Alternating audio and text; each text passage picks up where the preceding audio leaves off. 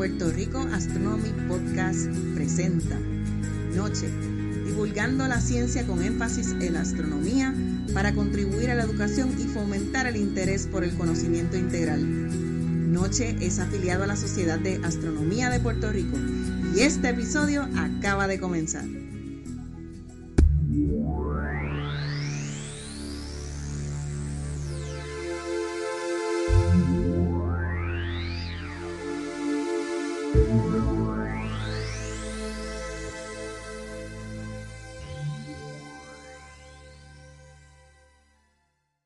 Buenas tardes a todos. Desde San Juan, capital de Puerto Rico para el mundo, estamos en Noche, los nocturnos observadores de la comunidad para una holística educación. Saludos a toda la audiencia y estamos contentos de estar con ustedes nuevamente. Saludos a todos, mi nombre es José, eh, la persona que acabo de hablar es César, tenemos a Félix por allá. Buenas noches a todos. También le queremos extender un caluroso abrazo a Norman y a nuestro amigo Freite, que ambos pues están un poquito indispuestos, están un poquito mal de salud, pero le enviamos una pronta recuperación. Y también tenemos que saludar a nuestro invitado de hoy. Y don César, ¿cuál va a ser la persona que estamos aquí entrevistando ahora? Tenemos hoy a don Josué Rodríguez, que casualmente es el vicepresidente de la Sociedad de Astronomía de Puerto Rico. Y vamos a hacerle una serie de preguntas para no solamente conocerlos, sino para que él comparta con nosotros un poquito de conocimiento, para que la gente disfrute de, esta, de este conocimiento que él tiene y crezca y aprendamos un poquito más de astronomía y ciencia. Saludos, Josué. Saludos Eh, a todos. ujú, muy bien, Josué, eso me gusta. Ok, eh, eh, eh, Josué, este, ¿cómo fue que usted entra en este mundo de la astronomía? Cuéntenos. Eh, bueno, yo siempre he tenido una afinidad a lo que es la ciencia ficción. Eh, desde, desde pequeñito siempre me habían enseñado las películas que los Star Wars, Star Trek, eh, Stargate SG-1, muchísimas series de ciencia ficción. Naturalmente cuando fui más adulto pues me gustó oh, lo suficiente como para empezar a leer, y desarrollarme en el tema. Ok, pero aparte de, de la ciencia, eh, ¿cuál fue su preparación? ¿Cogió un camino de preparación relacionado con la astronomía o es como muchos de nosotros que estudiamos una cosa para ganarnos el sustento y nos dedicamos a la astronomía para disfrutar y aprender? No, yo tengo un bachillerato de ciencias en computadora eh, y me- actualmente estoy trabajando eh, como software developer. Eh, llevo alrededor de 10 años en el campo, pero en, la ciencia, en lo que es la astronomía, pues este es mi, mi hobby, por decirlo así, soy aficionado. Eh, llevo en él alrededor de 6 años. Ok, si es software developer para nuestros amigos de Sudamérica, lo que quiere decir es que usted es un programador. Programador, Un correcto. programador. Ok, muy bien, muy bien. Este, ¿Y qué tema en particular nos quería mencionar en el día de hoy? Pues voy a hablar de mi tema favorito en la astronomía, que es la evolución estelar. La evolución estelar. Pues su- suena sumamente interesante. Este, pues empiece por ahí, que entonces cuando tengamos alguna pequeña duda, lo que vamos a hacer es que vamos a interrumpirle para que entonces usted nos aclare. Eh, Josué, yo me gustaría que para los nos pudieras explicar qué es evolución estelar. Eh, la evolución estelar me refiero a la vida completa de una estrella. Una estrella tiene bastantes etapas de, de vida, en realidad eh, son tres completamente diferentes. En cada una pasa algo completamente diferente. Y como mucha gente sabe, nuestro Sol es una estrella, al igual que todas las demás. Pues es importante saber cuál es eh, la vida de cada una de estas estrellas, que es lo que nos sostiene a nosotros en el planeta Tierra. Esas tres etapas aplican a todas las estrellas. Aplican a todas las estrellas en el universo. Entonces yo creo que lo que corresponde es que Josué nos vaya enseñando el camino, comenzando por las etapas más tempranas, que me supongo que serán cerca del nacimiento de la estrella, y, y así nos vaya guiando por ese camino de vida, pasión de cada de las estrellas. Eso se puede decir que son las primeras estrellas. Eh, las primeras estrellas, es importante saber que las estrellas eh, son mayormente hidrógeno. El elemento hidrógeno es el primer elemento en la tabla periódica. ¿Correcto? Eh, las estrellas son alrededor de 98-99% de hidrógeno. Una pregunta, ¿y el hidrógeno también es el elemento más abundante en el universo? Es el elemento más abundante en el universo, es correcto. Porque es el- el- Me supongo que debe ser porque es el elemento más sencillo. Es el elemento más sencillo con un electrón y un protón. O sea, estamos hablando prácticamente de la versión mínima de lo que pudiera ser un átomo. Es correcto. Y es bien interesante porque al principio del, del universo lo único que había era hidrógeno. Entonces nosotros los seres humanos somos, eh, estamos hechos de carbón y otros elementos. ¿Cómo es que desde el principio del universo lo único que había era hidrógeno?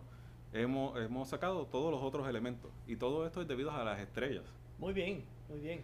Eh, una estrella, eh, como mencioné, es 98% hidrógeno. Ellas funcionan fusionando dos elementos de hidrógeno en lo que es helio. Esto funciona de la siguiente manera. Vamos a suponer que nosotros nos tocamos nuestros dos dedos índices y sentimos el dedo de la otra mano. Claro. Eso es la, la fuerza de los elementos de nuestro cuerpo eh, repulsando, o sea, alejando el otro elemento en sí. O sea, técnicamente nuestros elementos en el, en el cuerpo no se tocan uno al otro. En una estrella es la presión de dos átomos de hidrógeno es tan y tan y tan fuerte que esta repulsión de los dos elementos eh, se sobrepasa y se convierten en lo que es el próximo elemento, helio. Yo en algún sitio, en algún momento de mi vida, escuché que además de la presión dentro de las estrellas existe un, un nivel de calor tan grande que lleva casi a los elementos, a, lo- las partes de, de los átomos, lo que se llama el movimiento cero, eh, que hace que los átomos y los, eh, las, partes de los átomos, los electrones y los, los electrones y los protones se reorganicen por las presiones y por el calor tan grande que existe dentro del núcleo de la estrella. ¿Eso es así, José? Eso es así, esto solamente pasa dentro de, la, de las estrellas. En ninguna otra parte puede pasar. Pues necesitamos una presión inmensa y una gravedad inmensa para que un elemento pueda fusionarse hacia ot- con otro elemento. Entonces podríamos decir que las estrellas son creadoras de vida. Es correcto. Bueno, yo lo que aprendí también es que el, el hidrógeno tiene un solo electrón, ¿verdad? Pero cuando entonces se convierte en helio, pasa a tener ¿qué? Eh, dos electrones, dos protones. Dos electrones y dos protones. Dos y Sí, dos. dos y dos. Dos y dos. Ok.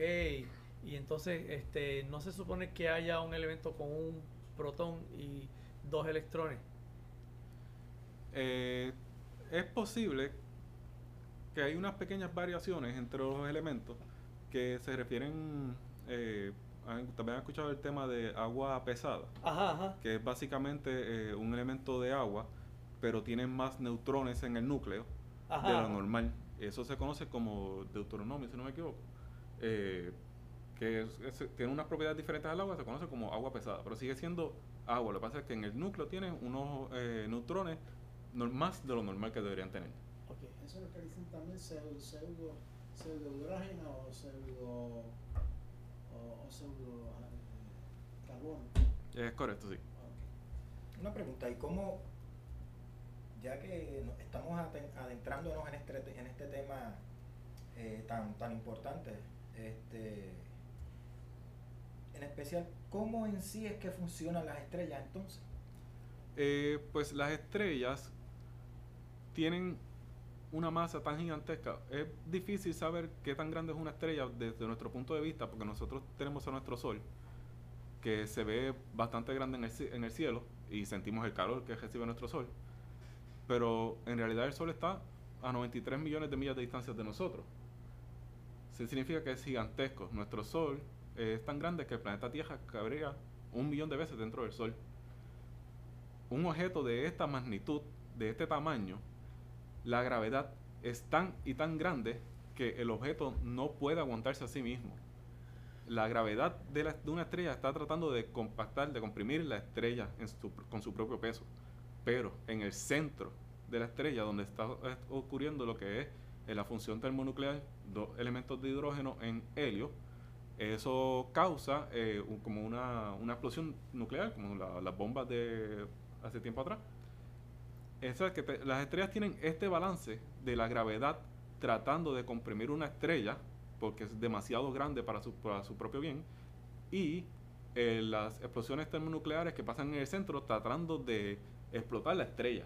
Durante la vida principal de una estrella, estas dos fuerzas se balancean completamente y mantienen una estrella estable como la que conocemos nosotros. Eso sería el Sol. Sí, el Sol. Pero entonces, ya que tú hablaste de un tema, tocaste un tema sobre la vida de la estrella más o menos ahora, ¿verdad? Sí. ¿Cómo podemos nosotros determinar o cómo podemos saber la edad de una estrella? Eso es bien interesante porque mientras los, unas estrellas van pasando de su tiempo, eh, van creando otros elementos. Una estrella como la de nosotros fusiona hidrógeno en helio. Estrellas más grandes pueden hacerlo, pueden fusionar otro tipo de elementos, pueden fusionar carbón, hidrógeno, hasta hierro. Este, y pues la, como las primeras estrellas del universo, lo único que era, existía para ese tiempo era hidrógeno. Lo que ellos hacen es que ven cuántos, cuál es el por ciento de otros, de otros elementos en una estrella. Si tiene muchísimo metal una estrella, significa que no es de las estrellas primeras que ocurrieron en el universo, porque ya esas estrellas explotaron y convirtieron sus elementos en otras que usaron otras estrellas. Por ejemplo, mientras menos metal tenga las estrellas, eh, es más antigua la estrella. Mientras más metal, es más reciente. Y una pregunta, tú, mencionaste que la Tierra cabe alrededor de un millón de veces dentro del Sol si fuéramos a compararla por, por la masa. Pero yo tengo entendido que existen otros, otras estrellas que son mucho más grandes que nuestro Sol. Eh, sí, las estrellas vienen de muchos tamaños. Eh, nuestro Sol eh, corresponde alrededor de un 20% de las estrellas de, de la galaxia. Eh, pero hay estrellas, la estrella más eh, grande que se ha encontrado es 150 veces la masa del, del Sol de nosotros. Y fue descubierta en la nebula Tarántula por una puertorriqueña. ¿Y cómo se llama? En este momento no recuerdo el nombre. Pero ¿cómo qué se llama la interesante. ¿Cómo se llama la estrella? Eh, ¿Te acuerdas del nombre? La estrella en estos casos tiene nombre, eh, diseño, lo- lo- los números que le dan los científicos no tienen un nombre en particular de, de la estrella en sí. Entonces estaremos hablando que en esa estrella cabría la Tierra 150 millones de veces. No, estamos hablando de la masa de esta estrella. Eso significa que esta estrella es 150 veces más pesada que nuestro Sol.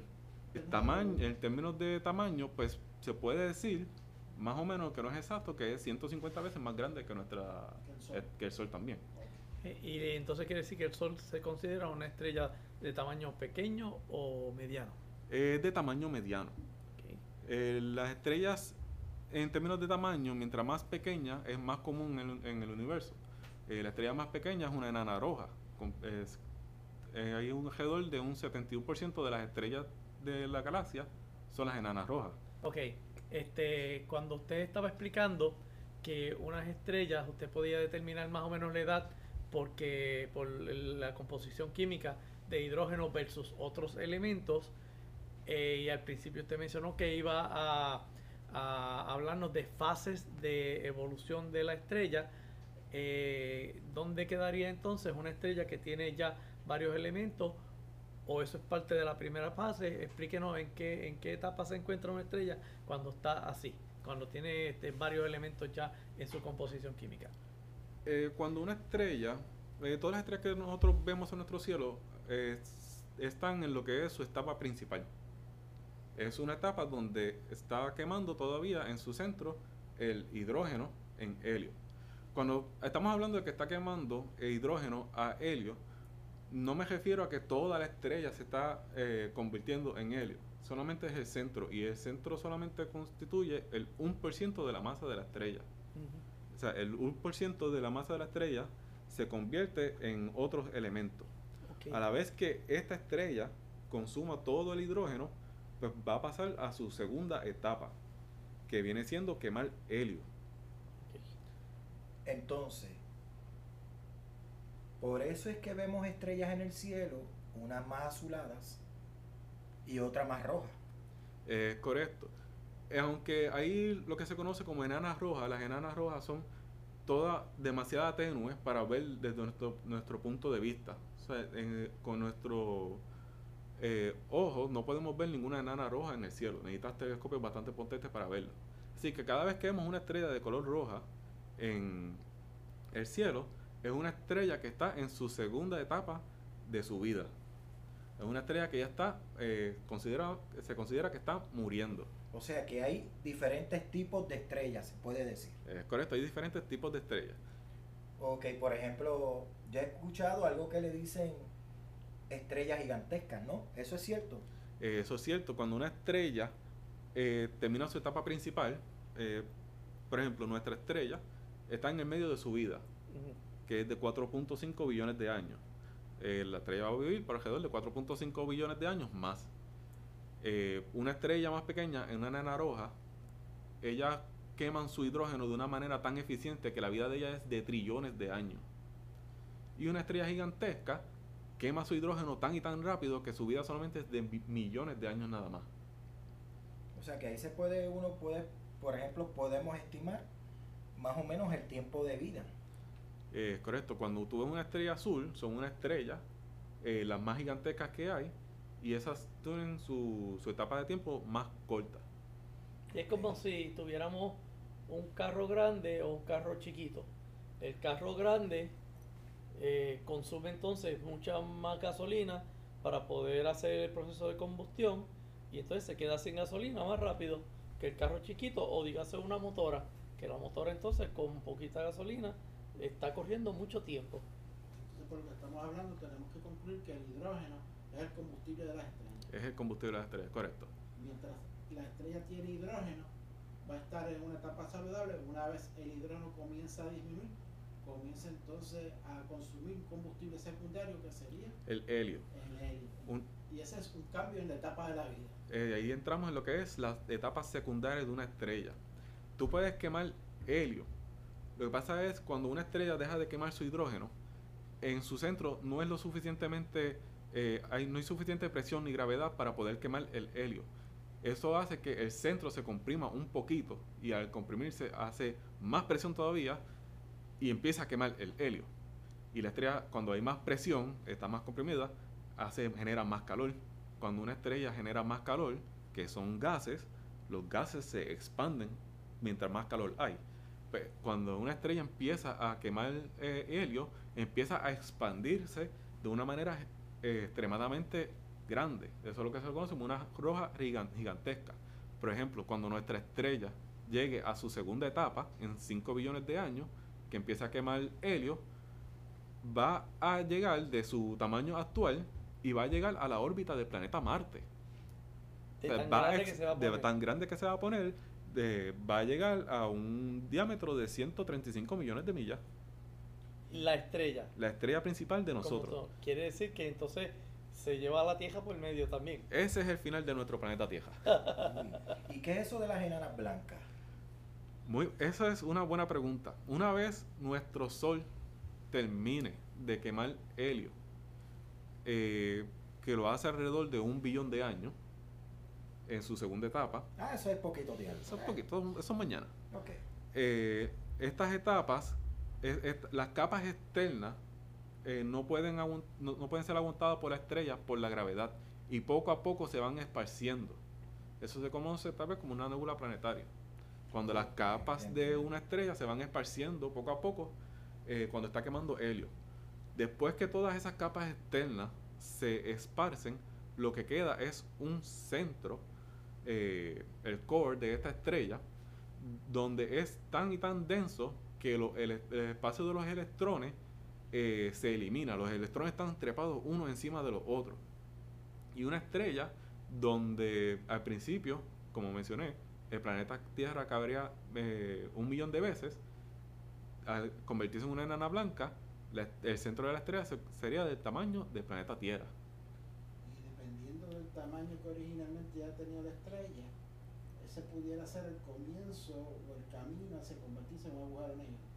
Es correcto. Mientras más grande una estrella, le pasan cosas diferentes. Eh, todas las estrellas empiezan eh, quemando hidrógeno, después helio. Una estrella de alrededor de 5 a 15 veces el tamaño de nuestro, de nuestro Sol, con la masa, eh, no se convierte en lo que se conoce como una, ena- una nana blanca.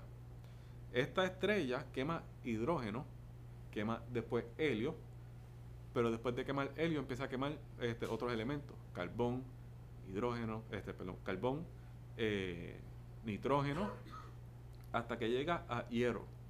¿Qué pasa con el hierro? El hierro eh, es especial porque todos los elementos que van después del hierro, en vez de soltar energía cuando se fusiona con otro elemento, este traga energía. Eso significa que eh, las explosiones que ocurrían en el centro de una estrella dejan de ocurrir y la gravedad gana el balance que tiene esa estrella.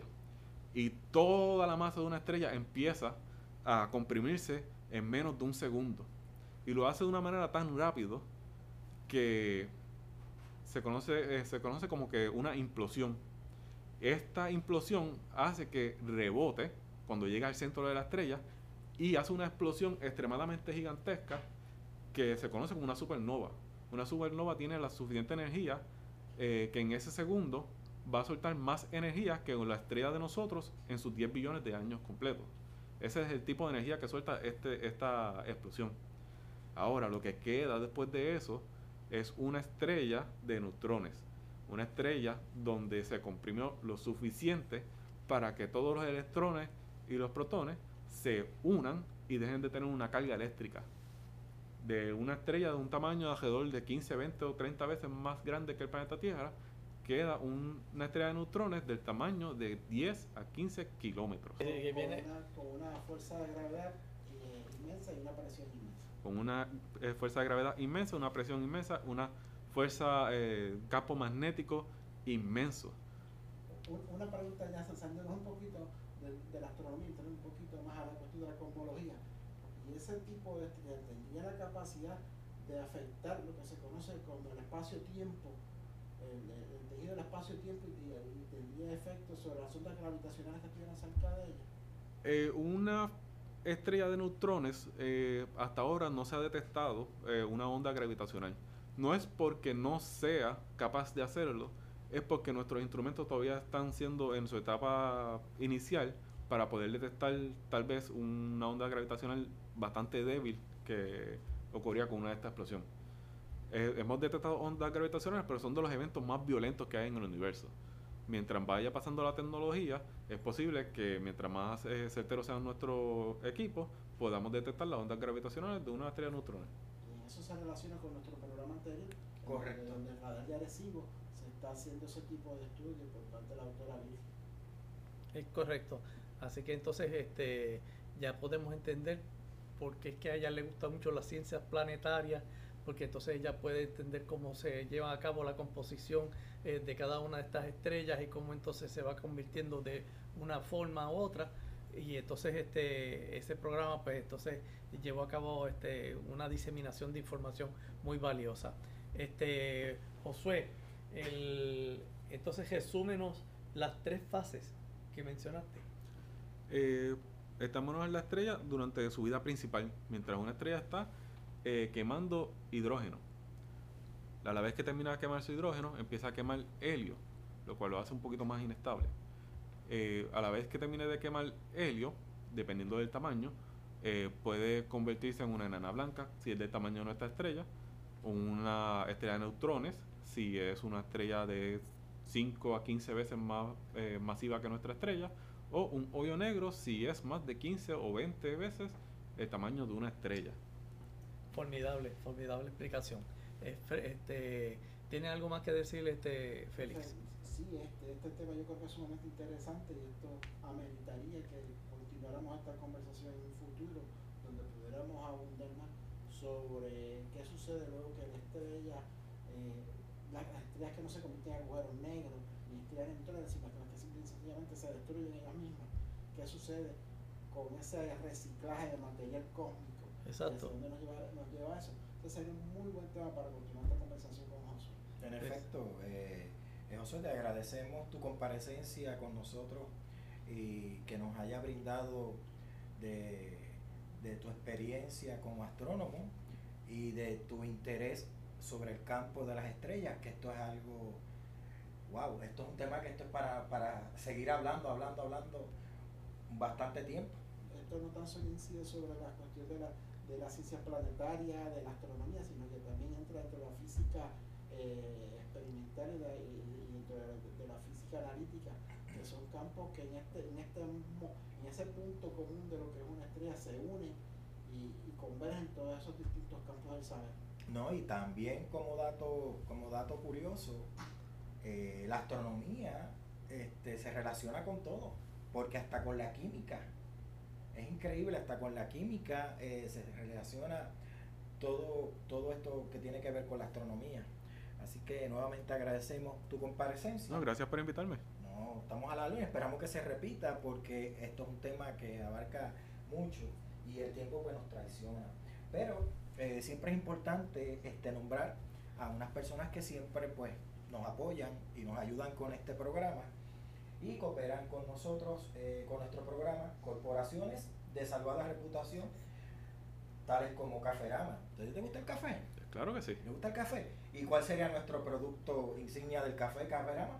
Café barista. El Café barista, el El único 100%. café 100% de Puerto Rico. Muy bien, y también este, pues, extendemos eh, un saludo al estudio de diseño arquitectónico Ilian Carimé. Eh, ella es una persona joven y una persona que está a la vanguardia de todo lo relacionado con la arquitectura. Así que tú vas a construir un domo. Pues mira, ahí tienes la persona indicada para que te haga un buen diseño, para que usted pueda disfrutar de las estrellas como todo un profesional. Ellas las pueden conseguir al 787-484-2165. También vamos a saludar a nuestros amigos de Ultra Crepidarios. Y, y esto sería todo por hoy. Así que hasta un nuevo episodio de Noche.